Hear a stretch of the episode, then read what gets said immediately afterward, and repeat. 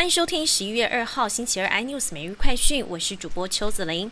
第十三轮新冠肺炎疫苗预约接种明天开跑，十二岁到十七岁青少年已于九月底接种首剂 BNT 疫苗。专家分析，我国青少年施打首剂 BNT 后，心肌炎的发生率是美国青少年的两倍，因此第二剂是否也会相对提升，非常值得关切。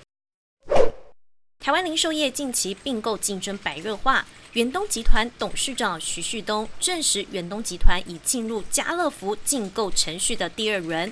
对于统一先前喊出若法方退出，统一会买回股权，徐旭东则回应，法国人出来要销售，并没有说这是家务事，看谁肯出的价钱高。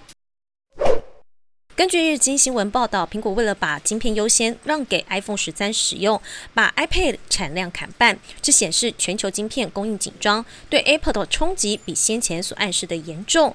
九月和十月的 iPad 产量仅 Apple 原先规划的一半，而有些原本分配的旧款 iPhone 的零组件也被挪给 iPhone 十三使用。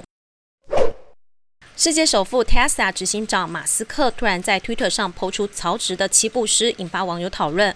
马斯克先是英文写下 “humankind”，然后抛出七步诗全文。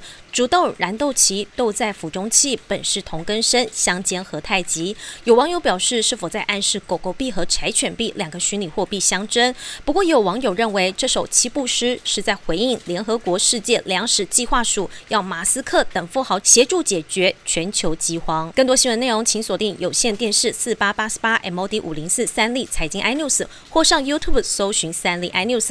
感谢台湾最大 Podcast 公司声浪技术支持。你也可以在 Google。Apple、Spotify、KK Bus 收听最新 iNews 每日快讯。